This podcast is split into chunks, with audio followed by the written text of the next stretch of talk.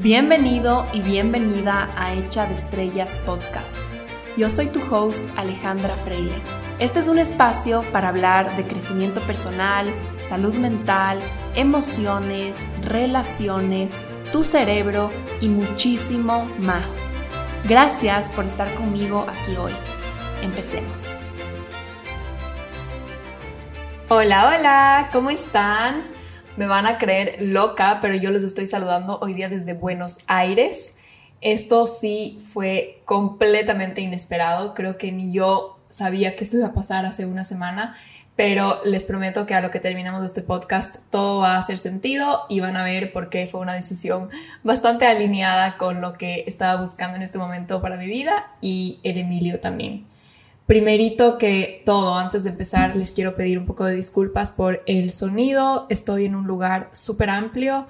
No tengo un lugar cerrado en este momento para grabar este episodio, entonces puede que haya un poco de eco. Espero que no se escuche muy mal. Ya la próxima semana voy a tener un departamento propio con un cuarto cerrado, entonces creo que ahí la, la calidad del audio va a mejorar un poquito. Pero bueno, espero que puedan escucharme bien y empecemos el podcast de hoy y ya les iré contando más adelante cómo llegué a Buenos Aires y qué estoy haciendo aquí. Algo de lo que ya hemos hablado antes es sobre la importancia de experimentar para conocer partes de nosotros que estaban un poco latentes, un poco dormidas y como les he dicho en otros episodios, hay que experimentar para activar esas partes nuestras que estaban dormidas, que no las habíamos utilizado antes, que nunca habían tenido un propósito, una razón de ser, entonces no habían surgido a la superficie. ¿Se acuerdan que yo les hablaba de que cada sitio, cada ciudad como que activa partes nuestras o incluso algunas personas activan una parte nuestra que nunca había sido activada y por eso en un proceso de autodescubrimiento es súper importante tener etapas en la vida o periodos en donde uno experimente, en donde uno explore. Hay esas fases de descubrimiento en donde uno tiene que moverse por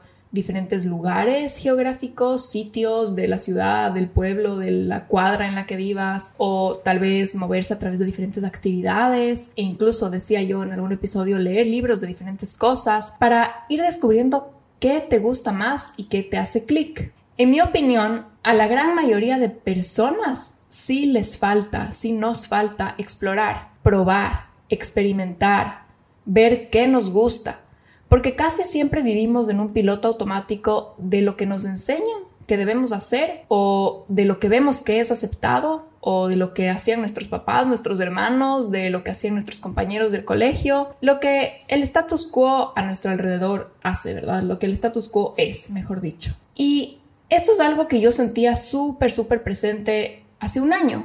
Creo que algún episodio hablaba, ¿no? De que antes de yo salir de Quito, yo les contaba que yo sentía que me faltaba explorar el mundo y yo me moría de ganas de ver qué otras opciones le prendían a mi corazón porque sentía que eh, estaba como en una caja de fósforos, que ya había probado las opciones que tenía y no se estaban activando nuevas partes de mí. Habían sido 28 años de un repertorio de opciones que en realidad como que ya se sentía limitado para mí, limitadas, limitado ese repertorio para mi alma. Sí me parece súper importante y en general creo que la gente tiene hambre de exploración. Creo que las almas de las personas tienen hambre de explorar. Pero algo que descubrí este año, y en realidad ese es el tema que quería compartir con ustedes hoy, es que así como hay etapas de exploración de someterse al caos voluntariamente para ver y jugar y saborear nuevas opciones, también hay fases de creación donde hay que pararle a, ese bus turístico, a ese bus de exploración y decir, ok, de todos los lugares que he explorado, de todas las actividades que he explorado, de todas las cosas que se han activado en mí, esta quiero elegir, aquí me quiero quedar y esto quiero crear. El caos te trae nueva información, justamente para que tú puedas crear un nuevo orden, para que tú puedas inyectar esa nueva información al orden en el que estás viviendo. Al final el orden en el que estás viviendo es tu sistema.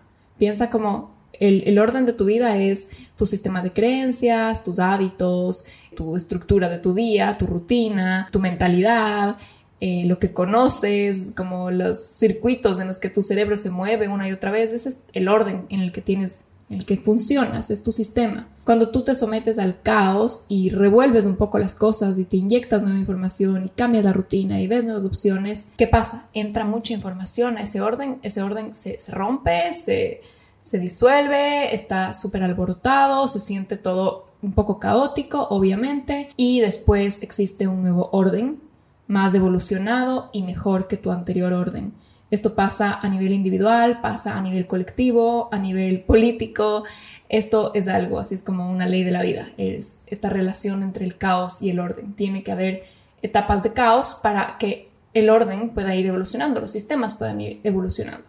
Creo que instintivamente nosotros nos aburrimos del orden cuando el orden ya está muerto para nosotros, cuando el orden ya no nos está trayendo crecimiento, ya no nos aporta, uno lo siente, uno siente como que la vida de uno ya está totalmente gris, muerta, y ahí es cuando te da ganas de meterle caos a tu vida. De una forma sana, si tú tienes suficiente autoconocimiento, puedes elegir qué tipo de caos quieres. Entonces puede ser aprender algo nuevo, puede ser, no sé, salir y hacer cosas diferentes el fin de semana, conversar con unas personas, pero si no tienes mucha conciencia de que esto está pasando, a veces puedes caer en buscar caos de formas destructivas. Por ejemplo, tomando muchísimo alcohol, saliendo de fiesta y haciéndote daño a ti mismo, o puede ser comiendo compulsivamente, o puede ser peleándote con tus relaciones, solo para esa necesidad, o sea, por esa necesidad de sentir caos en tu vida, de sentir que algo pasa porque si solo vives en orden, orden, orden, te sientes como un robot, te sientes muerto, sientes que no estás avanzando.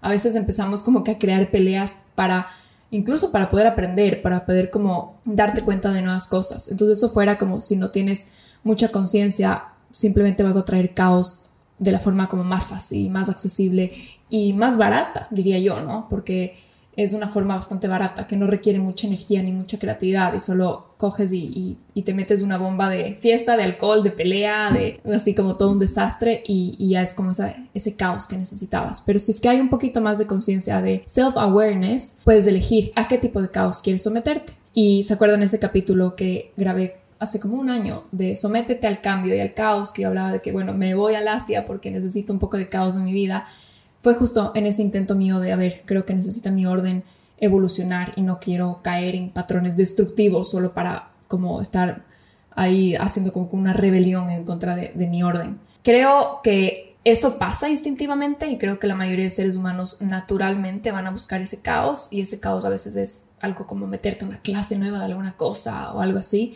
o sea, no tiene que ser algo súper rebuscado, pero algo de lo que me di cuenta personalmente y que también lo observo en mis pacientes es que una trampa de la exploración o cuando uno está aburrido de su vida, de su orden y sientes que no estás avanzando y dices, ya necesito un nuevo trabajo, necesito un up level, necesito cambiar, necesito sentirme mejor, necesito, necesito un cambio, ¿no es cierto? La típica decimos, necesito un cambio en mi vida. Una trampa de ese pensamiento o de esa exploración en la que uno puede entrar por deseo de un cambio es pensar que te va a llegar algo empaquetado y listo, que puede ser como una nueva oportunidad o el amor de tu vida o una fortuna o así una vida hecha y lista en bandeja para ti, como que ese up level te va a llegar. Creo que esa es una trampa en la que a veces caemos, como pensar, ya quiero un cambio, voy a empezar a explorar, voy a hacer nuevas cosas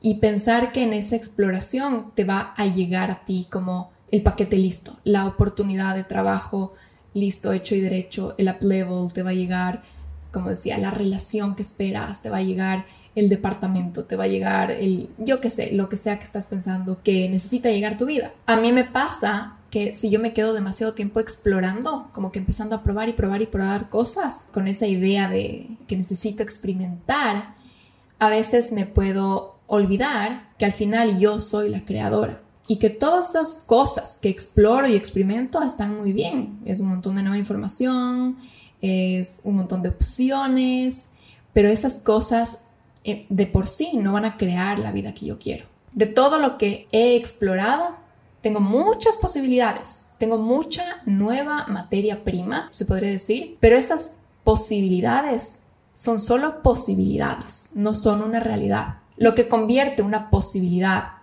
en una realidad es tu propio poder de creación. Y no sé si me estoy haciendo entender, pero a veces uno entra en una fase exploratoria y te mueves a través de diferentes opciones y pruebas todas estas cosas o piensas que te, que te mueves a través de diferentes círculos sociales y conoces y puedes quedarte por demasiado tiempo en esa exploración como pensando que te va a llegar la solución, como que pensando que te va a llegar tu nuevo orden, tu nueva vida, tu nueva realidad. Y en realidad no es así. La realidad la tiene que manufacturar uno mismo. La fase exploratoria simplemente nos expande el repertorio de materia prima. En la exploración no te llegan las cosas hechas. En donde está la magia es en que se te abren nuevos portales. Yo conocí mucha gente en Bali que iba justamente para explorar. Mucha gente va a Bali con eso, con esa intención de explorarse a sí mismos, de probar, de experimentar, de tratar diferentes tipos de terapias, de todos estos temas que hay muchísimo en Bali. Y eso es fabuloso, eso está perfecto porque expandes un montón tu repertorio de herramientas. Hay muchos portales que se abren en Bali porque todo el mundo está con ganas de relacionarse, de conocer gente, de incluso hablar de nuevos negocios, de nuevas posibilidades. Pero he visto casos en que algunas personas se quedan demasiado tiempo en la fase exploratoria y empiezan a caer en esa trampa de la que hablaba, como pensando que, ok, me va a llegar una oportunidad, me va a llegar algo, me va a llegar una solución, me va a llegar a algo que me diga, ok, este es el nuevo tú, esta es tu nueva realidad, aquí está tu, tu nueva oportunidad de trabajo, aquí está la relación que buscabas, aquí está tu nuevo cuerpo o lo que sea. En la exploración no te llegan las cosas hechas. Lo que pasa es que se te abren nuevos portales. Se te abren nuevos portales o simplemente tienes más materia prima con la cual ahora puedes construir quizás mejores cosas o cosas más sofisticadas o cosas más elegantes o cosas más lindas porque tienes más materia prima. Cuando te relacionas con nuevas personas, cuando pruebas nuevas actividades, cuando sales un poco de la caja de fósforos o del perímetro en el que usualmente te mueves, abres portales que invitan a nuevas posibilidades de vida para ti. Pero esos portales son justamente eso, invitaciones desde las cuales tú puedes crear otra realidad si quieres, si cruzas esos portales. Los portales no son soluciones, los portales no son un paquete entregado a ti con una nueva vida, son una invitación, son una puerta, ¿no es cierto? Es un portal. Y una cosa que pasa siempre que entras en una etapa exploratoria si es que haces así de verdad una etapa exploratoria como 360, 180 o como se diga, como le hice yo, es que se te abren miles de portales, miles, miles, miles, miles, porque todo es nuevo, porque hablas con nuevas personas, porque pruebas nuevas actividades, entonces se abren muchos posibles portales. No sé si ustedes alguna vez jugaron ese juego de Nintendo de Mario Bros, que era como que te metías al castillo. No me acuerdo muy bien porque yo era de verdad súper chiquita, pero es de este castillo, no sé de quién era, de Browser, Browser, alguno de esos. Y había un montón de cuadros en las paredes. Entonces tú eras el jugador principal, caminabas a través de como los pasillos de este castillo y tú podías saltar y meterte a los cuadros. Y cada uno de esos cuadros era un juego. Entonces al comienzo empezabas jugando Nintendo y habían como que todos estos cuadros y tú podías saltar y meterte y cada uno de ellos era como un mundo entero. Entonces había uno como que de agua, había uno de fuego, había uno que volabas y tú podías jugar diferentes juegos y también una vez que pasabas ciertos juegos como que se te desbloqueaban nuevos cuadros. Tal vez jugaron este juego, tal vez no, pero creo que igual lo van a entender un poco esta metáfora. Es justamente así. Van a existir muchísimos portales que tú puedes cruzar y no puedes jugarlos todos, no te puedes meter a todos los juegos a la vez. Y tampoco creo que es buena idea jugar un poquito de uno, un poquito de otro, un poquito de otro para siempre, porque a la final también queremos construir cosas más estables, más sólidas, como más elaboradas, entonces tenemos que quedarnos a veces un buen tiempo en uno de esos juegos y como que realmente darle chance. Justamente cuando estás en esa etapa exploratoria, estás como en ese castillo, en que hay muchos portales abiertos y no necesariamente tienes que entrar a todos. Es imposible entrar a todos. Eso sería aceptar todo tipo de invitaciones, eso sería empezar todo tipo de negocios, eso sería empezar todo tipo de, no sé, pues, o sea, hasta dietas, eh, rutinas, protocolos, eh, clases, libros, o sea, no podemos empezar todo porque así no nos quedamos en, en, ninguno, ¿no es cierto? O sea, es como simplemente meter, sería como meter el dedo del pie en cada uno de esos cuadros, pero no jugar el juego. Los portales que sí debes cruzar son los que se alinean contigo, con tus valores, con tus pilares de vida, con más alineados con ese cianotipo del yo que hemos hablado muchas veces, con tus prioridades de vida, con lo que en este momento, en este instante le prende a tu corazón, porque lo que le prende a tu corazón siempre es una lucecita guía de cómo seguir evolucionando. O sea, por algo hay los deseos del corazón, ¿no? Por algo son como esos, ese jalón de energía que nos lleva, que nos da motivación, que nos da ganas, con lo que le llama a tu alma y con lo que le alimenta a tu mente. Los portales que te lleven hacia el norte que ves para ti. Porque no solo se trata de cruzar portales que están alineados con tus valores y que están como así en mucha integridad con quién eres y con tus prioridades de vida, porque eso también solo te puede a veces dejar en una zona de confort, sino también cruzar portales que te lleven hacia el norte que estás viendo para tu vida.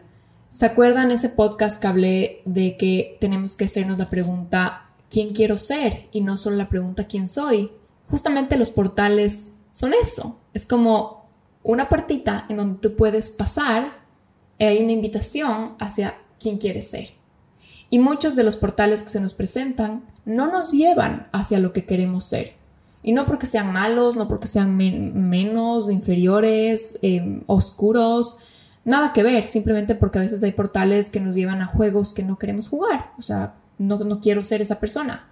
Mm, por inventarme algo. Digamos que yo me voy a una cafetería y me pongo a hablar con el dueño y, me dice que, que, no tiene una persona que le maneje sus redes sociales y que si es que a mí me gustaría hacerlo. Se me abrió un portal, se me abrió una nueva posibilidad, una nueva realidad, me podría dedicar a eso y eso eventualmente me podría llevar a tener un negocio de cafeterías, yo qué sé, o tal vez tener un negocio de manejar redes sociales de clientes. Es un portal que se ha abierto todo un futuro, todo un posible futuro pero no está alineado con, primero, con quién soy yo, con mis prioridades en este momento, con mis valores, con el fenotipo de mi yo.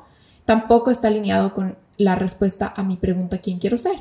Porque en este momento no me he respondido yo que quiero ser una, una persona que maneje redes sociales de clientes, por más espectaculares que sean, ¿verdad? Por más, wow, podría ser una vida súper exitosa, súper divertida, podría ser el negocio de la vida, pero quizás no es quien yo quiero ser. Cuando me fui a Bali el año pasado, los primeros meses fueron por completo una fase exploratoria para mí, en todo sentido. Fue una inyección de cosas que nunca en mi vida había experimentado. O sea, desde relaciones diferentes, nuevas, amistades, actividades súper diversas, hobbies, el, tipo de landscape, de naturaleza era súper diferente, la comida, el clima, la zona horaria, todo era muy distinto. Se abrió un poquito o bastante, se expandió bastante mi repertorio de materia prima, las posibilidades con las que yo podía construir una vida. Se expandió mi repertorio de posibles realidades que yo podría crear.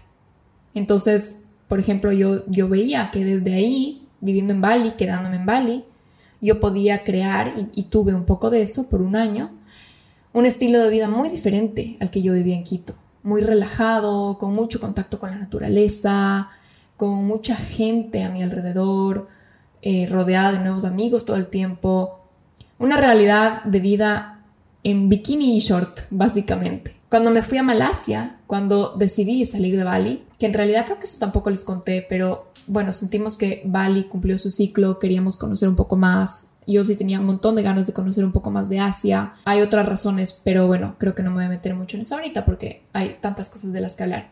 Pero cuando me fui a Malasia, se me presentó otra posible realidad, se abrieron otros portales, se activaron otras cosas. Yo les contaba en un episodio que se activó en mí mucho de nuevo las ganas de trabajar. O sea, yo de la nada me sentí súper enfocada, con un montón de ideas, nuevos proyectos. Se me activó como las ganas de una vida en ciudad. Cuando estuve en Turquía la semana pasada, se me presentó otra posible realidad. Y lo chistoso es que nosotros nos veíamos quedándonos en Turquía, queríamos quedarnos en Turquía. Entonces era todo un posible futuro que veíamos para nosotros ahí. Istambul me activó mi amor por la historia, por la cultura, por el arte, se me abrió un portal de una realidad en una ciudad muy rica culturalmente, con mucho movimiento, con mucha vida. Y podría haberme seguido moviendo y moviendo y moviendo, saboreando las diferentes posibilidades, explorando, saboreando pedacitos de realidades pedacitos de posibles futuros. Pero aquí, el momento que yo ya estuve como unos cuantos días en Estambul, fue cuando sentí súper claro, intuitivamente, pero también a nivel físico, corporal, mental, todo. O sea, se, me alinearon los astros porque fue una sincronía entre mi mente, mi corazón, mi, mi cuerpo. Sentí que el ciclo de exploración estaba llegando a su fin para mí en ese momento. ¿Y cómo se siente eso? A nivel físico ya estaba cansada del movimiento. Ya, ya no me estaba gustando tanto, ya no, me ya no le prendía mi cuerpo, ya estaba como cansado mi cuerpo de moverme de lado a lado. A nivel mental también estaba cansada de buscar hoteles, de buscar, eh, buscar Airbnbs, de buscar pasajes, de buscar departamentos, de comprar un nuevo chip, de entender cómo funciona el transporte. Ya a nivel mental ya estaba también exhausta de eso. Y a nivel, nivel intuitivo, ¿cómo lo sientes? Es cuando ya sientes que las cosas estás empezando a forzarlas y ya no fluye. Y ahí es cuando dices, ya intuitivamente esto no está funcionando, me estoy, me estoy forzando a. Yo sentí que mi alma me dijo, ya estoy más que satisfecha del buffet de posibilidades que me has hecho probar y ya por ahora no quiero probar más. Y de todo lo que has probado, de todas las realidades con las que has coqueteado, todos los posibles pedacitos de futuros que has saboreado, porque cada uno de esos sitios tenía como todo un posible futuro que uno podía ver por delante, cada uno de ellos. Mi alma ya me dijo, es momento de escoger uno y empezar a crear esa vida. Y bueno, ahora les voy a contar un poquito lo que pasó y cómo llegamos a Buenos Aires, porque digo eso y después es como que, bueno, ¿y qué haces en Buenos Aires entonces? Pero no, no, les juro que tiene mucho sentido. El punto es que salimos de Bali, nos fuimos a Malasia y nosotros nos comprometimos en octubre. Ahí fue cuando todo se empezó a dar la vuelta, porque pusimos una fecha para nuestro matrimonio como de aquí a un año, o sea, un año más adelante, y yo decía, ok, entonces lo que necesito es, bueno, que mi mamá me ayude a ver los sitios, los lugares y todo eso, no hay ningún problema. Pero empezando a ver algunas cosas, una de las cosas que necesitas para, para un matrimonio es un vestido de novia. Entonces yo empecé a buscar y en Bali no había. Ahí se nos empezaron a ocurrir las ideas. Ok, que si nos vamos a pasar año nuevo a Singapur, que si nos vamos a Vietnam, que si nos vamos a alguna, alguna ciudad un poco más grande, porque Bali es una islita chiquitita en donde no creo que es tan fácil conseguir vestidos de novia. Y ahí empezamos a mover y a remover cosas y a remover posibilidades. Teníamos algunas opciones, pero también se alineó con que yo me estaba sintiendo un poco que ya no estaba avanzando mucho en Bali. Ya me estaba sintiendo que me estaba como enlenteciendo la vida de isla, porque la vida de isla también te absorbe. Y hay un tema aquí bien raro, yo no sé qué pasó, pero en Bali hay muchísima humedad y hay también mucho mo, que es como, sí, mo, no sé si ustedes saben lo que es mo, pero como en la humedad, en las paredes, en todas partes.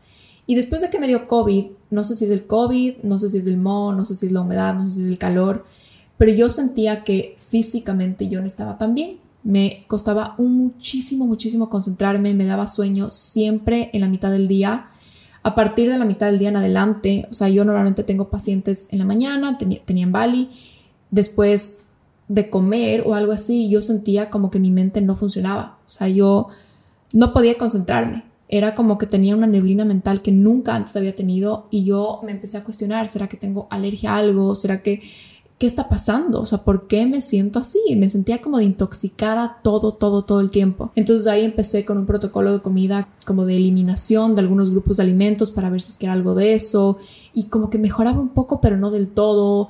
Y cada vez que yo salía y comía algo diferente en un restaurante o algo, el siguiente día me sentía demasiado mal, o sea, sentía que me había tomado 25 tequilas y que estaba muerta, muerta, muerta del chuchaqui, pero Cosa de que yo salía y me pedaba un pedazo de pizza y ya me sentía así. Si decía, de ley de eso, de ley tengo intolerancia al gluten, de ley tengo alergia a alguna cosa, ¿qué está pasando? Pero como que no avanzaba, no avanzaba, no avanzaba. El punto es que me fui después de un doctor chino en eso de la exploración de las tantas cosas que hice. Me fui a un doctor bioenergético chino y me hizo ahí una terapia de los, de los meridianos, no sé qué cosa, una cosa extrañísima que yo nunca había experimentado antes y él me dijo, estás con mo en los pulmones. Y yo le dije, ¿por qué? ¿Es por el COVID? ¿Por qué es de eso? ¿Qué hice mal? Más o menos. Y me dijo, no, esto es súper común, hay demasiada humedad en Bali, hay demasiado mo y mucha gente tiene esto y eso te puede hacer sentir como con dolor de cabeza, con dificultad para concentrarte y yo así todo lo que me decía yo, check, check, check, check, todo esto siento, todo esto siento. Entonces me hizo no sé qué terapia ahí Y, y, bueno, pues eso pasó. Entonces también, también había esto de que yo en Bali no me estaba sintiendo muy bien físicamente. Y obviamente mi mente y mi ego era como que qué terrible, cómo te vas a ir de Bali, es lo que siempre querías, eh, todavía tienes tantas cosas por hacer acá, todavía hay, o sea, tenía como un montón de cosas empezadas en Bali, hasta incluso amistades y todo. obviamente mi, mente y mi ego eran como, no vas a dar esto, o sea, no, no vas a dejar esto que, que tanto querías estar acá en Bali, pero ya había muchas cosas que no, o sea, no, no estaban cuadrando. Yo también creo que es súper importante ahí salirse de la mente racional, del ego y decir, a ver, la información que me está llegando es que no me siento bien, me siento súper enferma. Después habían todos estos temas del matrimonio que era súper difícil desde Bali hacer. Y habían como ciertas cosas que simplemente nos empujaban a, que quizás ya había que salir de la isla, quizás ya era momento de salir de ahí y de ver cómo nos iba en otro sitio. Simplemente por, por probar, dijimos vámonos un mes a Malasia y cualquier cosa, en el peor de los casos, nos regresamos a Bali. Nos fuimos un mes a Malasia y fue para mí un cambio como la noche y el día. O sea, literalmente, bueno, salí del doctor chino y dos días después me fui a Malasia. Entonces yo no sé si el doctor chino me, me curó con su terapia, que fue una cosa extrañísima, o si fue el salir de Bali, pero yo salí de ahí y mi mente de nuevo era mi mente. Esa agilidad mental, eso que te puedes concentrar, eso que sientes como tu mente como fresca. Ustedes quiero que se imaginen, si uno sale de fiesta y el siguiente día estás así todo como groggy, no te puedes concentrar, te sientes lento y ya el siguiente día te sientes fresco de nuevo y eres como, qué rico soy yo de nuevo. Eso fue para mí. Fue como, qué rico, qué me pasó en Bali. Qué, qué nube mental que tenía yo encima. O sea, ¿qué, qué eso? Y, puede ser lo del modo, puede ser el ambiente, pues yo no sé qué es. Incluso uno de mis de mis healers, un, profesional con el que trabajo me dijo que Bali tiene un vortex energético y que a mucha gente le pasa eso, que justamente el vortex energético lo que hace es que te, te quita como que todo el poder mental para que tú no puedas trabajar mucho o estar mucho en, en la mente y para que puedas sanar a nivel físico y espiritual otras cosas que, que a veces la mente no permite. Esa es su lectura del asunto. Entonces yo digo, hay como que muchas opciones, hay muchos factores y no sé exactamente cuál es pero el punto es que yo salí de Bali y fue como que me quitaron literalmente la nube de la cabeza. Obviamente, por eso también digo que desde en Malasia yo de la nada sentí unas ganas de trabajar y de hacer proyectos y de hacer nuevos programas y, y como que toda esta parte profesional que yo en Bali estaba como que súper, súper dormida, como que no me importaba, yo no sé, también es como la vida de isla, era como que no me importaba nada, yo solo quería como que estar tranquila, disfrutando, y bueno, también es por algo, ¿no? Tenía, creo que necesitaba ese ciclo. Entonces, bueno, no sé, hay un montón de factores aquí, pero el punto es que salimos de Malasia y se nos ocurrió, bueno, no les voy a dar cada paso de todas nuestras decisiones porque creo que va a ser eterno, pero el punto es que vimos como una opción irnos a Turquía. Y yo me moría de ganas de ir a Turquía, creo que sí les conté. Llegamos a Turquía y Turquía es espectacular. Istambul es hasta ahora, de todas las ciudades que he conocido yo, mi sitio favorito. Me fascinó, me, encantó, me, me, pareció alucinante. O sea, la parte cultural, la parte histórica, no, o sea, es demasiado lindo, demasiado rico, demasiado así impactante, como que tiene unas cosas súper majestuosas, no sé, me encantó. Y los turcos son súper interesantes, son como súper intensos, súper extrovertidos, pero me, me pareció como tan chévere, como que tanta vida. Y quisimos quedarnos, entonces buscamos la opción de quedarnos. O sea, dijimos, quedémonos viviendo en Estambul, puede ser nuestro nuevo lugar. Entonces nos pusimos a buscar departamentos, nos pusimos a dar vueltas por todo Estambul, viendo edificios y no se dio. No encontramos un departamento que nos guste, que se alinee con lo que estamos buscando para nuestra vida ahora. Ahí está la cosa. Se abrió un portal, pero yo veía a través de ese portal y me preguntaba, ¿es la vida que quiero? Y la respuesta era no. Y también para el Emilio. El tipo de departamentos que encontrábamos no nos funcionaban para el estilo de vida que nosotros tenemos, que es trabajar desde la casa, que los dos necesitamos, cada uno necesita su espacio súper privado para trabajar, porque yo atiendo pacientes, obviamente tengo que estar 100% sola, el Emilio tiene reuniones, eh, necesitamos un espacio como iluminado, agradable, porque trabajamos en casa, necesitamos como ciertas cosas o simplemente queremos ciertas cosas que lo que nos daba Estambul no era, no estaba alineado. era ceder, era complacer, era como conformarnos, mejor dicho, con los departamentos que encontramos, era conformarnos a una realidad que en realidad no era lo que en este momento nosotros queremos para nuestra vida. Lo que sí nos daba Estambul era esto de el movimiento, la vida, la vida de calle, que uno sale del edificio y hay como que bares y cafés y lugares donde uno puede trabajar y miles de restaurantes y gente en la calle, así sea un lunes, martes, miércoles, lo que sea, siempre en movimiento. Eso sí, eso sí cumplía. Ese check sí cumplía Estambul. La parte histórica, la parte de riqueza cultural sí cumplía Estambul, pero no cumplía la vivienda y tampoco cumplía en realidad tan bien y, y ahí es donde yo también me daba cuenta que yo le estaba forzando a la idea, porque venía un poco del ego, no cumplía muy bien mis horarios. O sea, realmente era complicadísimo para mí atender a mis pacientes en esa zona horaria, porque no coincidía, coincidía peor que Bali, porque Bali por lo menos yo atendía a mis pacientes la noche de ellos, que era la mañana mía. En Istambul no coincidía. Entonces ya habían algunas cosas que era forzado.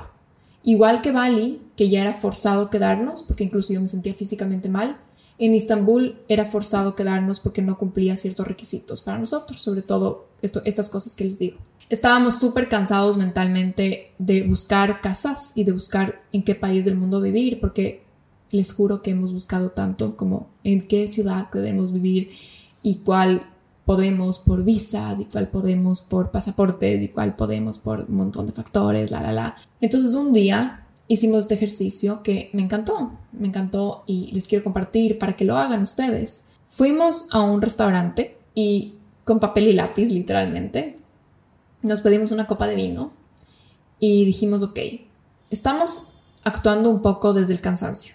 Y a veces cuando uno actúa desde el cansancio, uno dice, ya, lo que sea, lo que salga, donde sea que encuentre departamento, ya, eso, eso, eso lo hacemos y ya nada. Y obviamente uno no quiere crear una vida desde el ya nada, lo que sea que encuentro. No, nada que ver. Uno tiene que diseñar y crear la vida que quiere.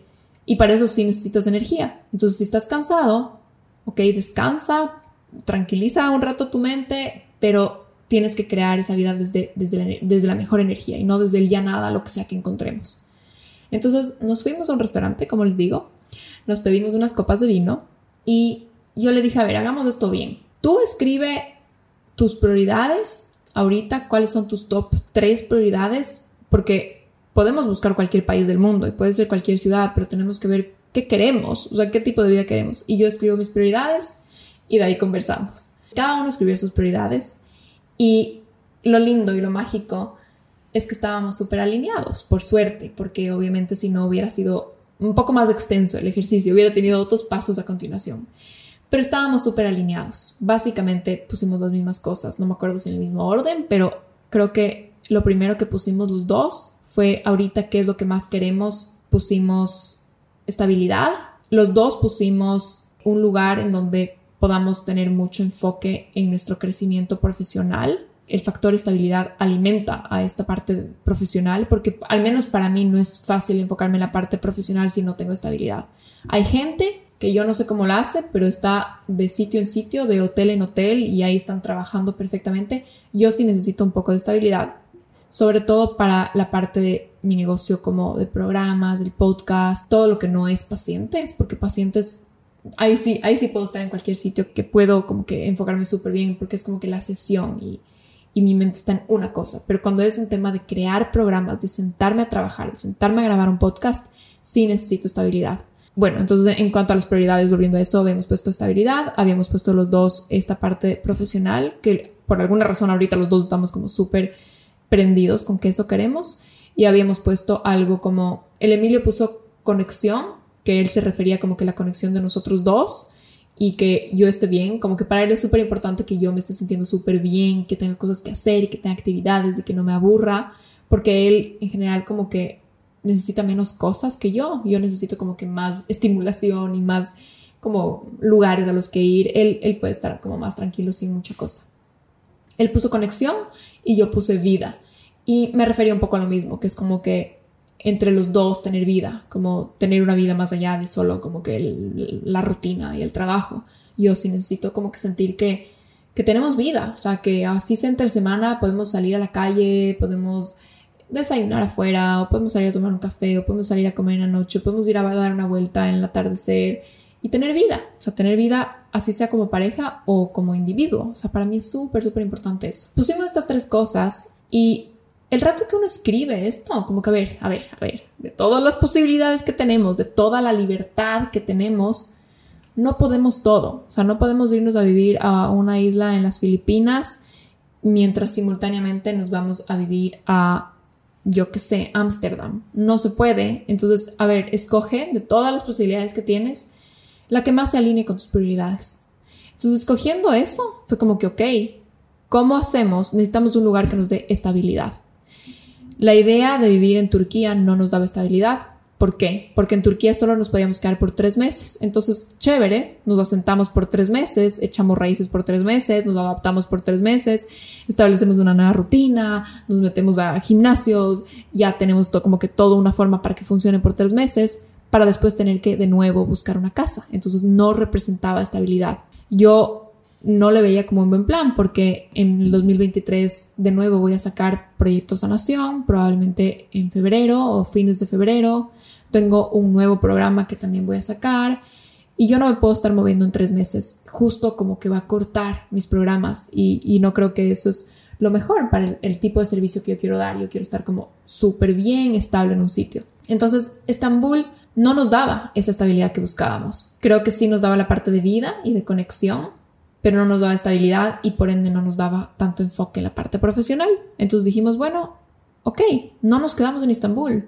Está bien, Estambul puede ser nuestra ciudad favorita para visitar, puede ser nuestro lugar especial cuando queramos un viaje súper chévere, una inyección de así como estimulación y cultura y todo lo demás, comer delicioso y tal bazar y moverte y esto y lo otro, pero no tiene que ser el lugar donde vivimos. O sea, no pasa nada, como que hay que a veces desprenderse, soltar esas ideas que uno se hace en la cabeza y decir, a ver, ¿qué es lo mejor para mí? ¿Qué está alineado con lo que yo quiero? O sea, realmente, y no solo desde ese romanticismo, porque, porque si no, no vas a estar feliz después de, de, la novelería. Se te va la novelería y no es un lugar que, que te aporta y te nutre en tus prioridades. Entonces empezamos a ver opciones sobre todo enfocadas en la parte de estabilidad, que nos permitan quedarnos por más tiempo y, que la estabilidad empiece pronto, porque otra de nuestras ideas era irnos a vivir a España, pero eso representaba dos meses de inestabilidad, mientras que teníamos que irnos a Ecuador para que el Emilio haga un papeleo, porque él no tiene el pasaporte y para que después nos vayamos a España. Entonces representaba varios pasos, entonces no era estabilidad pronto. Y viendo las opciones que teníamos, se nos ocurrió por primera vez porque nunca lo habíamos tenido en el radar. Yo no sé por qué, pero no, bueno, creo que porque nunca habíamos explorado la posibilidad de vivir en, otros lugares de Latinoamérica, pero se nos ocurrió Buenos Aires. Al Emilio se le ocurrió y me dijo, oye, ¿y Buenos Aires? Yo creo que lo tenía en top of mind por el mundial, honestamente. Esto fue como dos días después de la final, entonces creo que obviamente es como que la palabra argentina está más on top of mind. Pero bueno, Todo porque ganó Argentina el mundial. Dice, ¿y Buenos Aires? Y yo como que no sé, no sé, como que yo literalmente como que nunca en mi vida se me había ocurrido. O sea, literalmente nunca, nunca, nunca. Y yo no sé, como que no lo tengo mucho en el radar, no cacho muy bien la onda. Y bueno, empezamos como que a ver la idea, a ver la idea y de la nada fue como, wow, es un lugar que cumple todo lo que estamos buscando. Nos permite esa estabilidad, como ecuatorianos podemos quedarnos por un periodo largo de tiempo. El estilo de vida es justamente como queremos vivir. Hay muchísima vida de calle, muchísimo movimiento.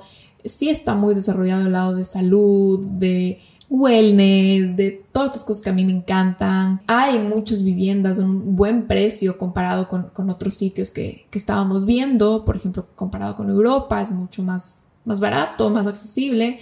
Bueno, cumplía muchísimos requisitos y sobre todo esto de que nos prendía la idea. O sea, nos prendía mucho la idea y cumplía las prioridades que teníamos. Entonces fue como, ok, hagámoslo. Y una cosa súper importante es que nosotros nos pensábamos quedar más tiempo en Estambul y teníamos, en, perdón, en Turquía y teníamos ya algunos viajes programados dentro de Turquía. Nos íbamos a ir de paseo por varios sitios, entre ellos la Capadocia. No sé si ustedes saben muy bien qué es la Capadocia, pero es este, este lugar en Turquía que, que, la gente siempre vuela en los globos y que son todas las como construcciones o edificios como que metidos en, en como la, en la tierra, como, como cuevas. Quizás seguramente han visto fotos. Teníamos la idea de pasar el 31 de diciembre en la Capadocia y como que íbamos a pasear. Y el momento que hicimos este ejercicio, dijimos y tuvimos que de nuevo dejar ir y, no actuar desde la parte racional, desde el ego, desde como ya está este plan y no hay cómo cambiar, sino desde a ver lo que necesitamos ahorita. O sea, no importa lo que teníamos pensado, qué necesitamos ahora mismo. Y dijimos, ya nada, despidámonos del viaje a la Capadocia. La Capadocia será para otro momento. No lo vamos a disfrutar tanto si ahorita estamos tan cansados de estar en maletas, tan cansados de movernos de sitio a sitio, tan cansados de justamente de esa inestabilidad, no estamos con ganas de turistear más. Estamos con ganas de ir a un lugar que ya se sienta casa. Y no lo íbamos a disfrutar tanto. Yo creo que si yo hago ese viaje en un año, en dos, en cinco, en diez, un momento que mi vida esté súper estable y que yo quiera irme de viaje, lo voy a disfrutar, lo voy a gozar. Pero veniendo de varios meses de mudanzas y mudanzas y mudanzas, más se iba a sentir como solo cumplir un check, se iba a sentir como cuando uno hace algo porque como que ya está ahí tienes que aprovechar. Entonces realmente le seguimos un montón a nuestra intuición y dijimos, no, o sea, no vayamos a la Capadocia, cancelemos el hotel, cancelemos el viaje, vámonos a Buenos Aires, nos vamos, vámonos lo, lo más pronto posible para ya tener esa estabilidad lo más pronto posible. Y cogimos y compramos un pasaje para el 25 de diciembre en la noche, literalmente. Compramos el pasaje, hablamos con un amigo del Emilio que vive en Buenos Aires, nos, nos, contó toda la movida, cómo es, cómo funciona, o sea, tampoco fue como que a la loca, no fue una cosa impulsiva de, de, no tener idea cómo funciona. Obviamente averiguamos, vimos el tema de también papeleos, trámites que hay que hacer, lo que sea, todo eso. Empezamos a hablar con corredoras para buscar departamentos. Hicimos así como que esas cosas que ahí sí la mente racional y lógica funciona muy bien y es necesaria porque si no uno, uy, si solo le sigue al corazón, te puedes meter en problemas, pero justamente eso hicimos, escuchar al corazón, dejar que el corazón nos guíe, pero usar la mente racional como el vehículo para llegar bien, o sea, para llegar bien allá, no llegar a la loca. Y compramos el pasaje y viajamos el 25 de diciembre en la noche y no le dijimos a nadie, les llamamos a nuestros papás el 25 de diciembre, literalmente para desearles feliz Navidad, para decirles que les amamos mucho, que les extrañamos mucho y que nos estamos yendo a Buenos Aires a vivir. Se emocionaron demasiado, estaban súper felices. Mi mamá está dichosa, obviamente, porque voy a estar más cerca, porque ya tenemos zonas horarias para poder hablar más por teléfono y porque quiere venir a visitarme y yo también ya quiero que venga. Ya le estamos pensando traerle próximamente, pero, o sea, de viaje, de, de paseo para acá, a visitar. Pero bueno, no, no hablamos con nadie y decidimos de eso y fue como let's do it. Es lo que queremos, es lo que nos prende ahorita. Un montón de gente sí nos, sí nos dijo como que por qué, qué pasó con la idea de Asia, qué pasó con Bali, qué pasó con esto, con lo otro. Y nada, es como que simplemente pasó que escuchamos lo que necesitábamos en este momento, le hicimos caso a nuestras prioridades de este momento y es la vida que queremos crear ahora. No una vida desde lo que se ve lindo por fuera, desde lo que se ve más romántico por fuera, desde lo que se ve más cool por fuera, sino desde lo que en realidad nosotros queremos estar viviendo por dentro, la experiencia que uno quiere estar queriendo, la, vida que uno quiere crear, al final es la que uno la vive. Y creo que sí, por fuera es como que increíble vivir en Bali. Y, bueno, lo viví y lo hice, pero no me puedo quedar en, en eso solo por cómo se ve. Al final, el que está viviendo la experiencia eres tú el que está creando la experiencia, el que está ahí dentro, navegándola eres tú. Y bueno, nos decidimos por Buenos Aires, cumplía todo lo que queríamos para este momento y llegamos. Eso es lo que pasó. Espero que esto les haga sentido y si no, no importa porque justamente creo que es uno de los puntos, ¿no? Uno no tiene que tampoco justificar ni sobreexplicarte. Y lo importante es que yo esté tranquila y que estemos los dos tranquilos como pareja y que estemos alineados y que sintamos que estamos creciendo y que estamos sanos y que nos sentimos bien. Y ya, no tiene que entender nadie más, no tiene que aceptar nadie más. Es hermoso que la gente sí lo entienda y que la gente sí lo comparta porque obviamente es súper lindo poder compartir tus experiencias y que la gente como que las, viva contigo, por ejemplo nuestros papás, es súper lindo que estén en la misma página, entonces por eso sí es importante como que a veces explicar, pero no hay que sobre explicar, no hay que sobre justificar. Si es que ya alguien no entiende, ese, ese ya no es tu problema. Pero sí, bueno, yo les comparto a ustedes porque igual creo que está súper relacionado con, con todo lo que siempre les comparto. Pero bueno, volviendo un poco al tema, el mensaje que quiero darles es que uno tiene que sentir y honrar lo que necesite en ese momento. Mientras más autoconocimiento tienes, más sabrás lo que necesitas en ese momento. Y mientras menos te fuerces, mientras menos le fuerces a la situación, más rápido vives alineado a ti, a tu centro, a tu intuición, a tu sabiduría interior y más en lealtad a ti. Esa es la vía más rápida y más eficiente para el crecimiento, para la expansión, para el up level. Estar en lealtad a ti, no en lealtad a nadie más, no en lealtad a expectativas de otras personas, no en lealtad a expectativas tuyas propias que te las habías puesto, sino en lealtad verdaderamente y genuinamente a ti, a tu autenticidad, a tu alma. Ahí está el crecimiento, ahí está la trayectoria de tu alma. Y en realidad mientras más conectado estás contigo, más de aporte eres al mundo. Mientras más personas conectadas estén a sí mismas, mucho mejor el mundo. Es una gotera de energía, es un leak, es un desgaste estar viviendo las expectativas de otras personas. No hay que forzar, hay que estar conectado y hacer ese check-in constante de cómo estoy, qué necesito, qué estoy creando, estoy contento con lo que estoy creando, lo que estoy creando me lleva al norte que quiero seguir creando o no. O sea, hay que constantemente estarnos revisando. Cuando vivimos solamente desde el ego o solamente desde la parte racional, nuestra vida se puede sentir forzada. Podemos sentir que estamos como en contramarea, haciendo cosas por cumplir expectativas internas o externas, pero no viviendo una vida que en realidad nos gusta o nos llena. Cuando vivimos alineados con nuestro corazón, con nuestra alma y sí, también alineados con nuestra lógica, es muchísimo más fluido y eficiente el proceso de crear la realidad que quieres. La mente lógica es inteligente, nos ayuda a planificar, a organizarnos, a cuadrar las cosas, a evaluar los pros y los contras, puede encontrar soluciones, es como un excelente soldado, es un excelente agente, vehículo, como tú lo quieras llamar. Pero no nos olvidemos que el corazón también tiene inteligencia y el alma tiene sabiduría. Y la sabiduría del alma es más antigua, es más profunda, es más elevada. Entonces que partan desde ahí nuestras decisiones, que parta desde ahí el norte que nos ponemos hacia adelante, desde esa sabiduría del alma y desde esa inteligencia del corazón y siempre usando a la mente lógica, que es buenísimo, ¿no? Tener la inteligencia racional como un vehículo para poder navegar este mundo y para poder hacer las cosas de una manera inteligente, inteligente, valga la redundancia. Y cuando trabajamos en sincronía, en unísono entre la mente, el corazón y el alma, ahí es cuando las cosas vuelan. Eso es lo que significa estar en tu centro. Eso es lo que significa estar en ti, cuando sincronizas todas tus partes. Las luchas internas vienen cuando estamos ignorando partes de nosotros, cuando estamos renunciando a partes de nosotros, cuando estamos ignorando, cuando nos hemos puesto sordos a el corazón o a nuestra alma o muchas veces también a nuestra parte racional, que estamos necios y no queremos escucharla. No tenemos por qué renunciar a ninguna de estas partes. Yo creo que somos divinamente creados para funcionar como relojes suizos, con todas esas partes juntas. Y cuando todas esas partes se juntan y están en sincronía, es como un reloj suizo que siempre marcha hacia adelante, hacia, hacia tu evolución. Somos creados de una forma tan perfecta y tan divina que no hay necesidad de estar en lucha interna. Eso es cuando estás ignorando una parte de ti, cuando la tienes renunciada por mucho tiempo, que quizás se sienta ahí estancada, se siente reprimida, siente que se tiene que revelar y la otra le quiere callar.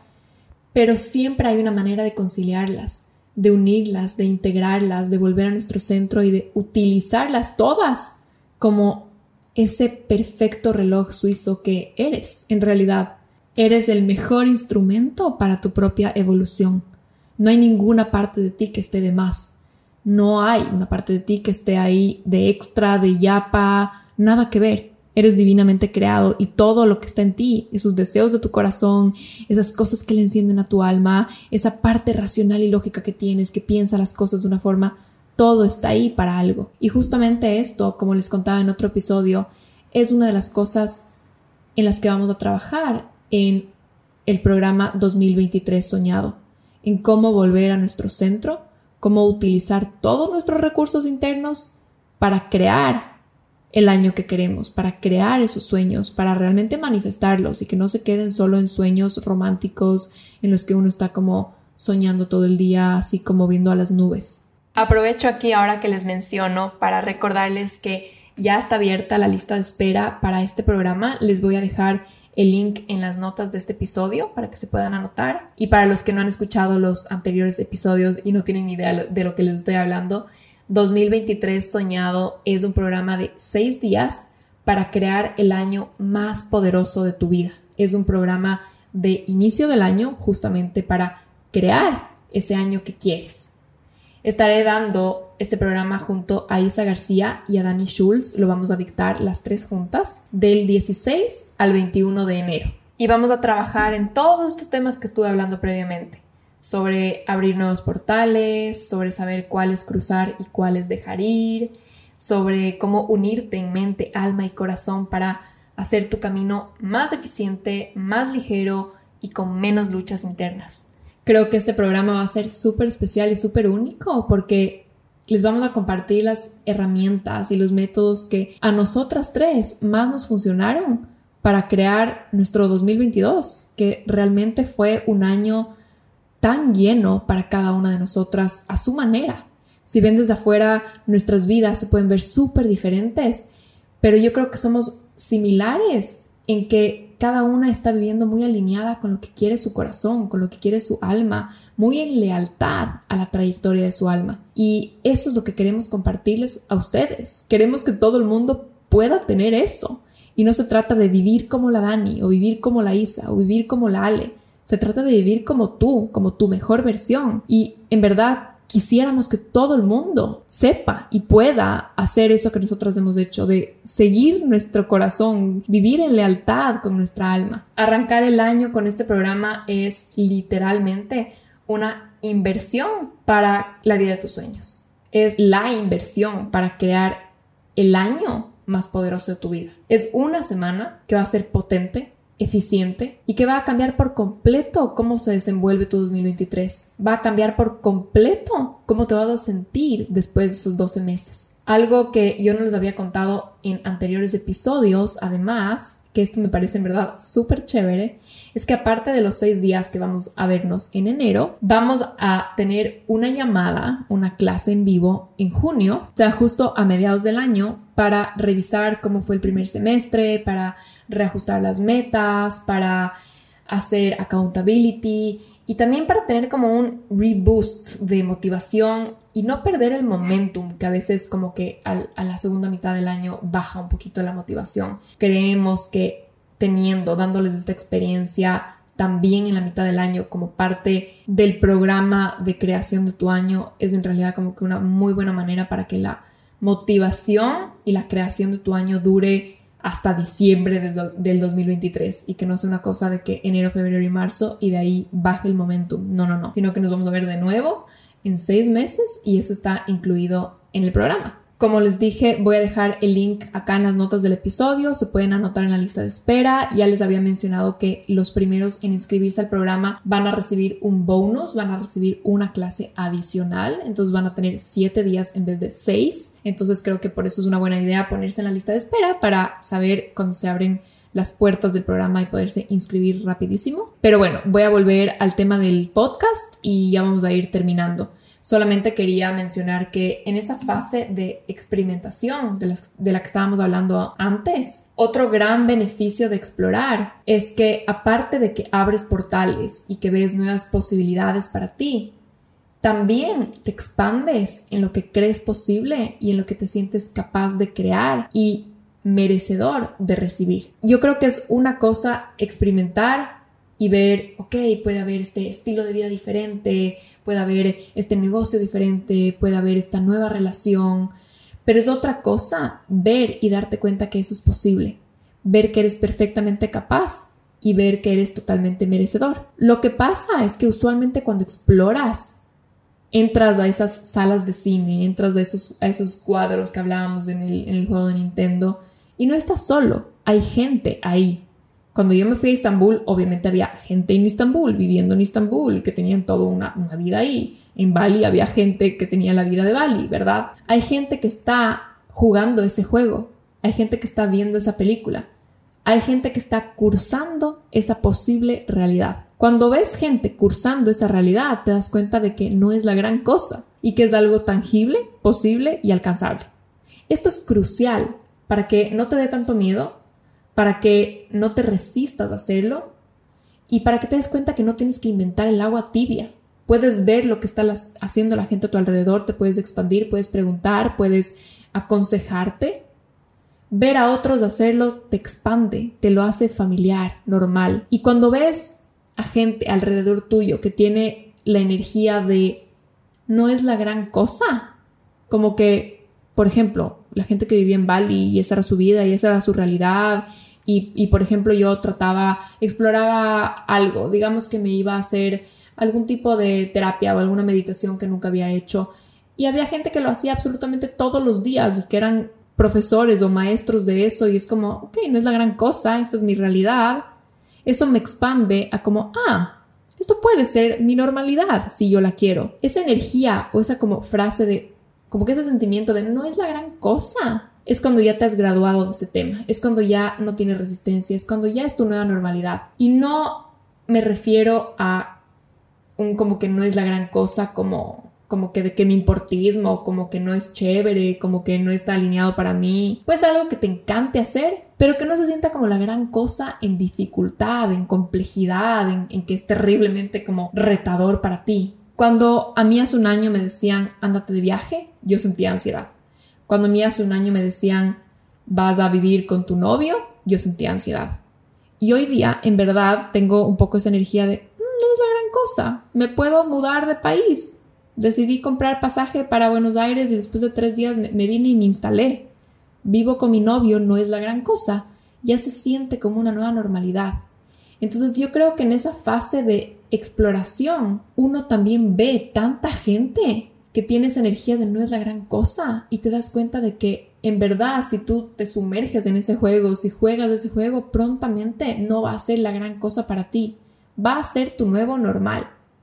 Entonces, mientras más cosas sientes que no son la gran cosa, significa que más has explorado, que más has expandido y que más estás abriendo ese repertorio, esa, esa zona de confort. Y esto es algo que a mí me encanta de la fase exploratoria, porque de repente tienes muchos nuevos normales que son más variados, que son más elevados y tal vez tú no las tienes de algunos temas, pero ves gente que sí los tiene.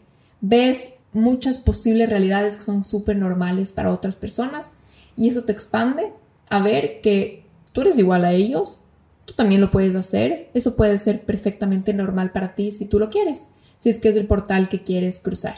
Entonces, con eso voy a terminar el episodio de hoy. Creo que llegué a algunos puntos que quería compartir con ustedes, sobre todo el tema de los portales, de que al final nosotros somos los que creamos la realidad que queremos crear, eh, sobre este tema de explorar y ver diferentes posibles realidades, pero después también ya como sentarse y decir, ok, de todo el buffet, al final, ¿qué me quiero poner en mi plato? O de ese castillo de, de Nintendo, a cuál de los cuadros me quiero meter, cuál juego quiero jugar. Y creo que sí hay que sentarse, como lo hicimos el Emilio y yo, con una copa de vino y decir, ok, ¿qué juego quiero jugar? ¿En dónde quiero estar? ¿Quién quiero ser? ¿Qué realidad quiero crear? Y darle, empezarle de una a crear esa realidad que quieres crear. No esperar a cuando tengas no sé cuántos años, no esperar a que pase alguna cosa, no esperar a que llegue para ti una oportunidad empacada a la puerta de tu casa, sino que, ok, sal, explora, pero una vez que ya tienes suficiente materia prima, empieza, arranca. Y espero que se les queden bien grabadas esas palabras porque voy a hablar mucho sobre crear tu propia realidad el próximo año. En realidad les cuento aquí un pequeño adelanto que ese será mi próximo programa. Muchos de ustedes me han preguntado si es que voy a volver a lanzar Proyecto Sanación. Tengo mucha gente ya en lista que ya me han dicho que 100% se van a inscribir.